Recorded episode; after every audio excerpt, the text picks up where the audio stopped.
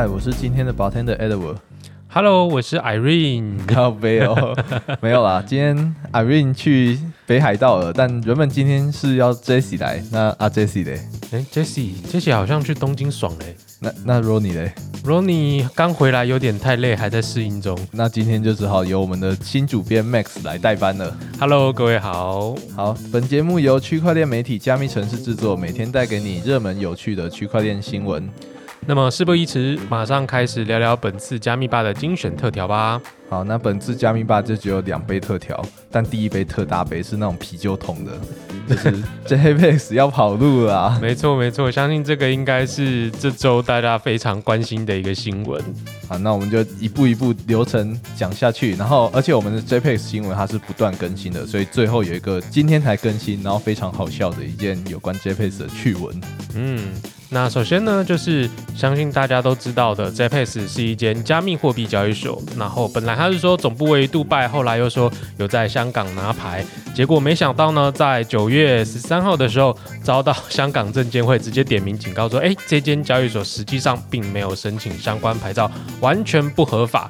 那也因为香港证监会指出了这个质疑之后，并进一步提出六大疑点，那导致所有的这些散户们对这间交易所看起来是非常的恐惧跟害怕，对吧？没错，而且那六大疑点，它第一点就是说与事实不符的牌照，因为它就对外说我有牌照，我有牌照，但根本没有。嗯，然后第二个就是提供极高报酬的产品，就是像它的 BTC 就二十趴嘛，收益率非常高的产品，我就不懂，就是大家 FTS 也没过多久啊，怎么还能够相信这些东西？对啊，而且 FTS 那时候才八趴，对啊，对啊，当时 Luna 还高了一点，只有那 UST 的。对，所以我们还是提醒大家，如果说有遇到这种呃极高回报的这种理财产品啊，要特别注意一下，因为如果你不知道他的这个钱怎么来的，那极高几率是由你出的。对，而且由你出的这件事情，证监会也有点出来。证监会他点出来就是说，有投资人他检举 JPEX，他是会更改你的余额的。哦，所以是直接余额的部分根本就跟我没关系，完全由 JPEX 这间交易所自我决定就对了。这不是我讲的，那个证监所讲的。好，没问题。那我们就是持续关注证监会这边后续的一些状况。那当然，我相信也有很多伙伴们会很好奇，说：哎，香港这么轰轰烈烈，那台湾这边到底发生什么状况呢？怎么感觉好像台湾的这个热度还有新闻反而没有香港那么热闹？我觉得这是两个比较不一样的，因为 JPEX 它在香港的时候是就是路边路边都会看到，我们台湾就相对比较少嘛，而且在检举上面啊，虽然金管会这边推出了他吹哨长奖金有高达五百万，但我们可以看一下这个金管会它的条件。它就是检举人，你要提供姓名啊、身份证、地址，那这些其实是还 OK。然后另外一个是被检举人，你要先提供他具体的市政和相关资料，就是有犯法这些。可是，在台湾，他之前是还没有一些明显犯法的行为，大部分都还在香港啊。嗯，所以我觉得金管会这边可能在真的出事之前也不太好动手。然后，如果是检举人这边的话，也会怕怕的。为什么会怕？因为 JPEX 后面竟有黑势力。哦，对我当初看到这个新闻的时候，我也觉得想说啊，怎么会这样？就是这件事情其实是使用了 JPEX 一年多的一个深圳使用者于先生，他在采访的时候表示说，他今年七月啊，本来想说，哎，我去，因为受到 JPEX 的这个客服的邀约去香港，然后准备要当面提领约一百五十六万港元的这个虚拟资产，结果没想到呢，他一联络的时候就遭到数名黑衣人冲出暴击，这被那仙人跳了啊。对，这根本，然后而且重点是他晕倒在地上就算了，他的两部手机里面的相关的加密资产手机全部都被砸烂了。那跟他同行的另外两人也受到轻伤，所以只好向警察这边求助，才有这件新闻出来。而且我在去年的时候，那我不知道 JPEX 什么时候进台湾的啊？去年差不多年底的时候，JPEX 有在找几个 KOL 做推广，嗯，然后身边就有一些朋友，他就去看了一下这个交易所，做了滴滴，然后做一份简报。然后说，哎，JPS 第一个它的这个收益太高了，第二个它的合约根本没有资金费率，这永续合约没有资金费率，这个太荒谬了啊。对，就等于是说这间交易所它所有的这些数据完全不是跟链上无关，完全由这间交易所自行决定。没错，不然你就没有办法挂钩。然后他在爆出这些料的时候啊，就是不是 JPS 官方，可是就是呃，一定是有关人士嘛，不然怎么会有人无缘无故说你这乱爆黑料，我要去告你，而且那个我很有钱，我会告你，告到你付不出来。哦，所以意思是说，就是过去只要有可能在网络上啊，或者说可能在自己的个人的相关的 social media 上面有聊到 JPS 负面的消息，就很容易遭受这种生命的威胁，就对了。他就可能用官司压你啊，然后那个时候还有一些我觉得比较恶劣的行为，就是那个人被肉搜出来，然后就会被几个我自己看起来很像是庄脚或者是水军的人去散播他的个人资料的照片，然后去对他进行人身攻击之类的。嗯。所以我自己对 JPS 是一直都很反感，可是人家就是拳头大嘛，没错。而且因为其实 JPS 最近就是自从证监会出来之后，他其实陆续有回应证监会的一些消息嘛，包含说他其实陆陆续续有在跟证监会这边做联系，然后再申请的也被证监会打脸说，哎，我们实际上两你根本就没有跟我联系过。对啊，对啊，他去呛那个证监会说你诽谤我啊，对。他说，他发了一篇声明，说香港警方说他们 JPS 已经停止平台交易是严重的诽谤，然后说自己是配合香港的法规，所以才把那些理财商品去下架，然后交易功能一直都正常，而且平台还可以自由买卖，它还有不断调降提币手续费。这个这件事情我是觉得真的很佛啦，因为一开始只能拿一 U 啊，嗯，后面可以拿二十 U，所以它直接调降下来就是二十倍。对，而且听说现在好像已经二十五 U 了。哎，那这个涨幅真的是蛮快，就是 JPS 的提领手续这个手续费的跌幅啦，但是你可以拿到的钱涨幅是非常快的，越拿越多。没错，他是真的很有心的在为他的用户着想。对，所以在今天的时候，他也特别针对这些用户受灾户们，他推出了一个新的资产换到持份的这个分红的部分。我相信这个应该也是大家呃今天看到的时候特别的感兴趣，然后也不知道哎，那到底这个分红的部分我到底要怎么参与，对吧？只能说持仓被套了，不要怕啊，我再推出一个新方案。这个新方案啊，它里面有说它有四亿的 USDT，虽然我不是数学家。但听起来感觉还不错吧？嗯，对，有四亿，喂，那他有四亿，他为什么不直接拿出来还一还就好了？呃，因为他说他是效仿之前知名的交易所 Bifinis，他的过往成功案例。那 Bifinis 他之前发生什么事情？你可以解释一下吗？Bifinis 他当初我记得没错的话，应该是被害啊。对，他是被害。JPS 这次跟被害有什么关系吗？呃，第一个是没什么关系的。第二个，我记得没有错的话 i n i s 当时被害了一笔钱，所以用户的资产理当就是减少了嘛？对啊，那他也没有跟用户多要钱，对不对？对啊，没错啊。可是呢，他这边说，呃，你可以持有份额，然后进行分红。那这个份额你要怎么持有？它并不是你 JPS 里面有多少钱就有多少份额，要额外的花钱买就对了。对对对，目前他举的范例是你一万 U 下去买，两年后可以再回购。哦，两年后可以回购，百分之百回购吗？诶，不好说哦，不好说，因为他有说他会拿你的钱去做什么。放 DeFi 啦等等的那些可以赚取收益的行为，当我有翻倍，你才有办法回购。那真的是蛮佛系的哈。对，这个我钱放进去，我还没办法随时提领，我要等到两年后才有机会再拿。听起来挺有趣的，而且你如果要马上出的话，你只能拿你的一万块丢进去，马上就变一百块了。哦，所以它的那个分红的部分其实是有价值在的。对，它并不是说，哎，我持有只能一万 U 进去就是兑换等值一万 U，我是兑换。呃不等值的一个什么呃，他讲的这个资产换到持分的分红，没错，我觉得这个真的挺厉害的。不得不说，JPS 这一波操作，我只能说这间交易所很敢啊，这个镰刀真的很大吧。对，就是韭菜割一次不够，我还要继续割用户的残值，这样子九哥怎么办？对啊，真的是受不了了，难怪大家每天都在喊九哥，你要不要出来讲讲话？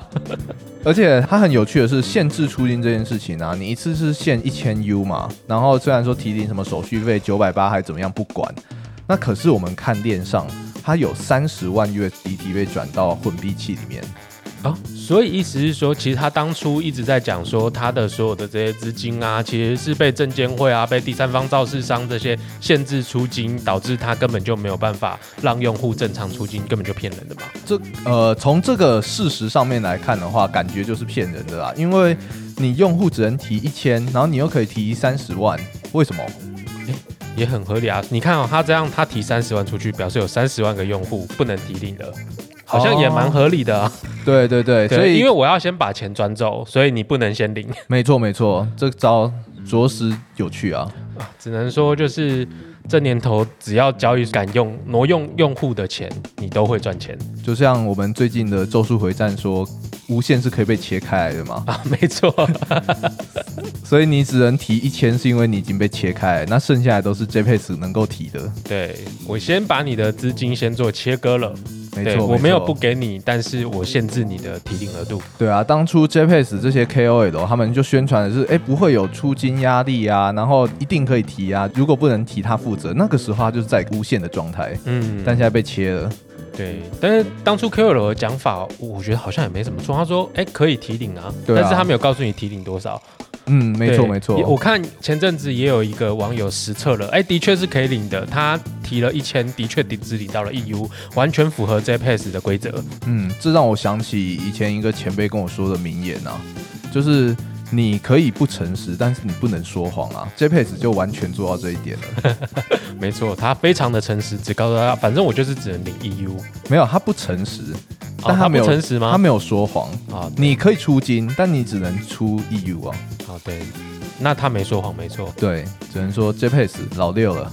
没错，但是以上刚刚那些夸 JPS 怎么的？就是很明显的反串啊！希望各位用户，希望大家听得出来，应该很明显啦。对对对，不要到时候突然说我是什么拥护 JPS 的媒体。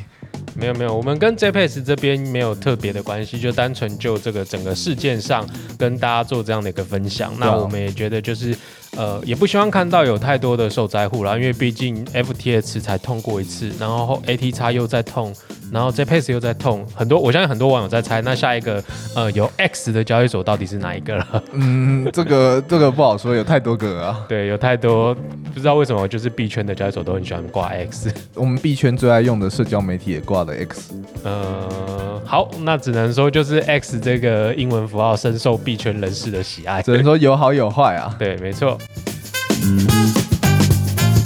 那我们下一杯呢？当然就是，我觉得这个也是我最近看到一个非常有趣的，就是我相信大家在币圈里面呢都有扮演各自不同的角色。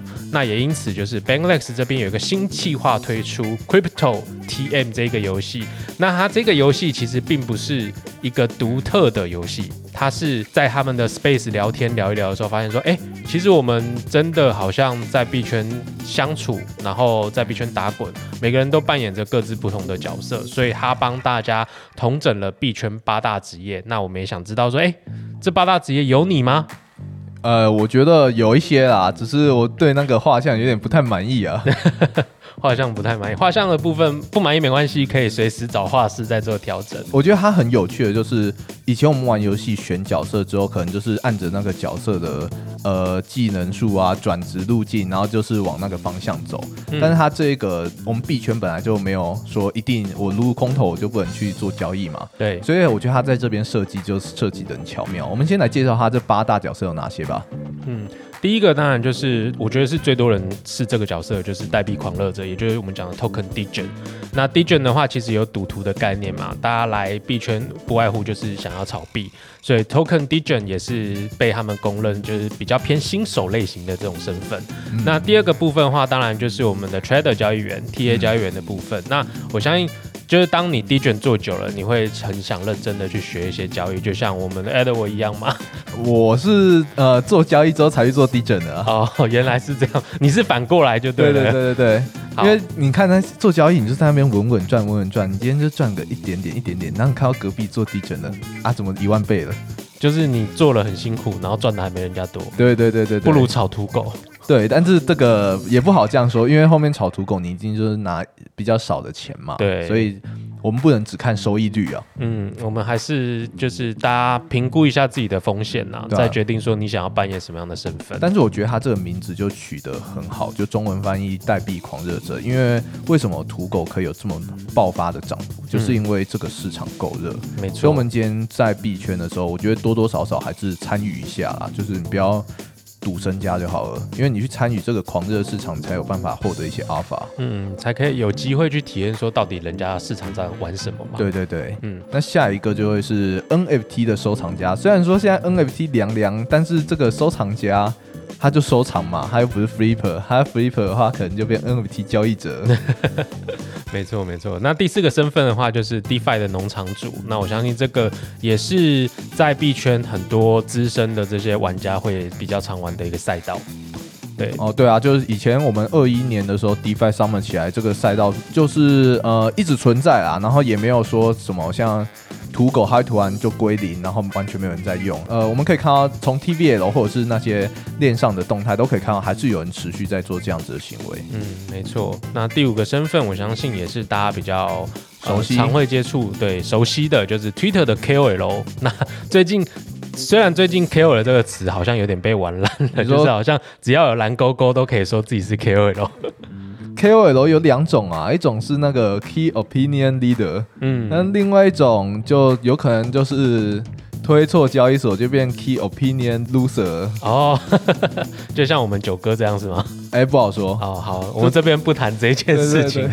我觉得主要是这样啊，就是你毕竟是一个意见的呃传递者嘛，所以通常都是大部分你要为你的意见去做一些负责，你才是一个称职的 KOL 啊。嗯那如果你只是打打嘴炮，然后都不做滴滴，然后就开始散布这些谣言，我觉得你应该是 Twitter 农场主，哦，就专门出一些农场内容。专门出农场文去吸引散户的注意，对对对对对，然后再做到流量变现这件事情没。错。人家是 DeFi 是赚这个链上的数据，他做 Twitter 的农场是赚流量的数据。没错，没错，没错，没错没错。第五个我相信也是，哎，第六个不好意思，第六个我相信也是大家比较常接触，就是内容创作者啦。因为我看其实不管是 Twitter 也好啊，或者说可能有一些自媒体，他们很常会把他们的研究或者说他们观看的一些资讯写成完整的一个文章，甚至懒人包。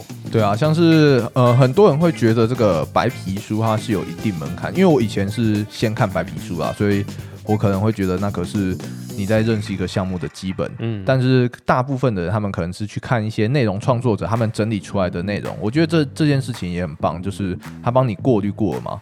但是我们可以看到很多现在有一个现况，就是呃，其他内容创作者他是先看另外一个内容创作者的整理，然后再去出他自己的整理。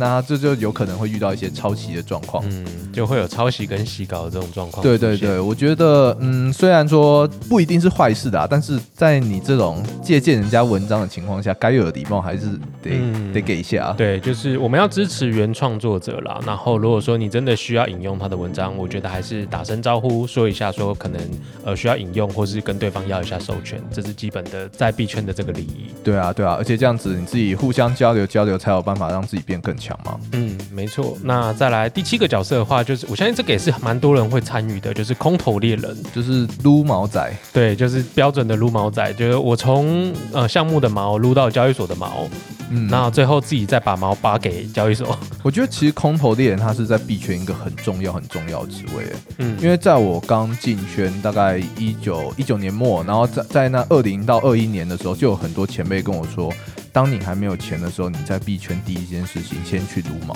哦，对，因为它基本上是没有太大的成本，对你也不用太有钱就可以参与了。对对对，然后你这撸毛，嗯、你不敢说你一定会有报酬，可是你不会有什么损失啊。反正就是身家都已经没了，就干脆来撸撸毛。与其去赌土狗，然后赌到什么都没有，那你不如去撸个毛，哎，撸到一个，那就跟打到土狗一样。嗯，同意，没错。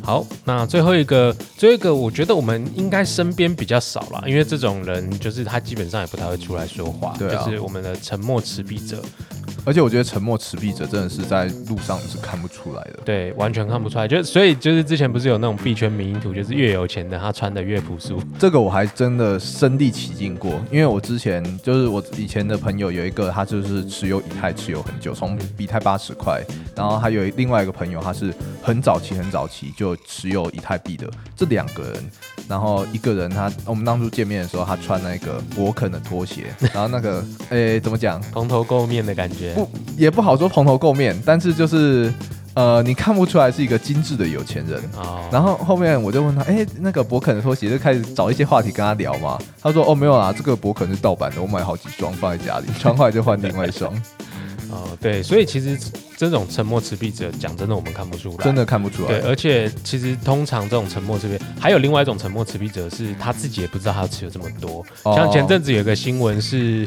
有一位外国的呃挪威的网友，他二零零九年的时候花了二十六块美金，然后买了五千颗，他到前阵子才想起来，好爽哦，捡到钱呢、他想起来之后，他就马上换房子了。这是被钱砸到的感觉。就是一觉醒来，突然，哎、我我多了五千颗比特币。呃，这也告诉我们啊，就是拿到忘记的人最赚。对，就是忘记才是关键呐。所以如果身边有那个健忘的朋友啊，记得多关心他一下，搞不好他也有，呃，可能好几年前买的，不管是比特币啊或以特币也说不定。不过这边也要提醒一下大家，就是当初那个挪威持币者，他就是二十几块嘛，二十几块美金，嗯，所以他投的钱一定是不会对他生活有影响。如果你今天投了这个钱，比例已经大到你可能会就是生活会有一些小障碍的时候呢，那你就忘不了他了，你就不能当这种沉默持币者了。嗯，同意同意。所以如果你真的想当沉默持币者的话，记得就是只丢少少的钱，然后专心回归你的生活，回归你的工作。对对对，可能呃十年二十年再回来看看，也许你是下一个沉默持币者，没错，而且是巨鲸。所以那 JPS 是让我们变成沉默持币者吗？嗯，严格说起来好像也可以，嗯，对，因为你的钱全部都不能领出来，都放在那边，有点如果它不倒的话啦，如果它持续不倒下去的话，也许未来很多沉默持币者是从这辈子这边出来的。可是假如说我在里面放 U，我的 U 也不会突然翻个几万倍。嗯，那就看他把 U 拿去做什么了。然后这些沉默持币者，他大部分的钱，呃，通常都会是放在链上啦，嗯就是保管好自己的钱包。因为我们在前阵子有在宣导一件事情，就是那有 key，那有 money。哦，没错，就是因为你只要放在交易所的所有的资产，基本上都是归交易所管。对啊，所以不是你的私钥，那这钱就理论上来说不是真的属于你的。对，所以我们加密城市这边还是建议大家，如果说你真的想要保护你的资产的话，当然我们前面讲的有那种高报酬、高利率的，建议大家不要碰。那以及就是，如果说你真的有很大额的资产投入在这个市场的话，我们建议你存在自己的钱包里面，而不是放在交易所，因为你不知道下一个出事的交易所会不会是你使用的。嗯，而且哎，我们刚才介绍这个这八个职业都介绍完了吗？但这八个职业并不是说哦，我交易员就只能继续往下走，你嗯交易员也可以去参一些 Twitter KOL，你这边专门在 Twitter 上面发交易的那种 KOL，嗯，所以我觉得他这整个把我们币圈的目前的生态都摸得很透彻啊。对，就是这个也是我当初会觉得这个新闻特别吸引我，然后我也觉得，哎 b a n a x 他他们真的是很认真的在研究这个市场，然后观察大家的动态。对啊，而且我这样看下来，我觉得其实只要我们可以把这些事情都抓起来的话，他甚至是可以就直接变成一个协议。嗯，就一个新的游戏，让大家就透过连接钱包去判断你钱包到底做了什么事情，对啊，对啊来配给你身份。像我们之前在撸毛的时候，可能会用那个 Git Passport，嗯，那你就是连接你的 Twitter，连接你的 GitHub 那些这些东西。假如说我们这协议上面可以去捕捉你在上面的动作的话，那可能呃，我觉得这些被记录起来的话，对于这角色养成还挺有趣的。嗯，或许这之后就可以给我们辨识一下这个 KOL 或是这个交易员好坏。对，就是到底你是不是真的有料，还是你的所有的资讯根本就，因为很多 KOL 是这样嘛，我写归写，但是我不见得会做。而且很多 KOL 有一个点是，我只讲我好的，我坏的我偷偷删。嗯，没错，对，所以如果说这些东西都可以有转换成这样的身份转换的数据放在链上的话，我相信对于大家来讲，在辨别这一个 KOL 或者说辨别这个人的时候，可以有很大的帮助。没错，好的，那以上就是我们今天给各位精心准备的两杯特调。那本节目就到这边，如果你喜欢本次的内容，欢迎追踪分享给你的朋友，并在 Apple Podcast 跟 Spotify 给我们五星好评哦。有兴趣也可以上我们加密城市的官网及社群平台与我们互动哦。我们下集见再见，拜拜拜拜。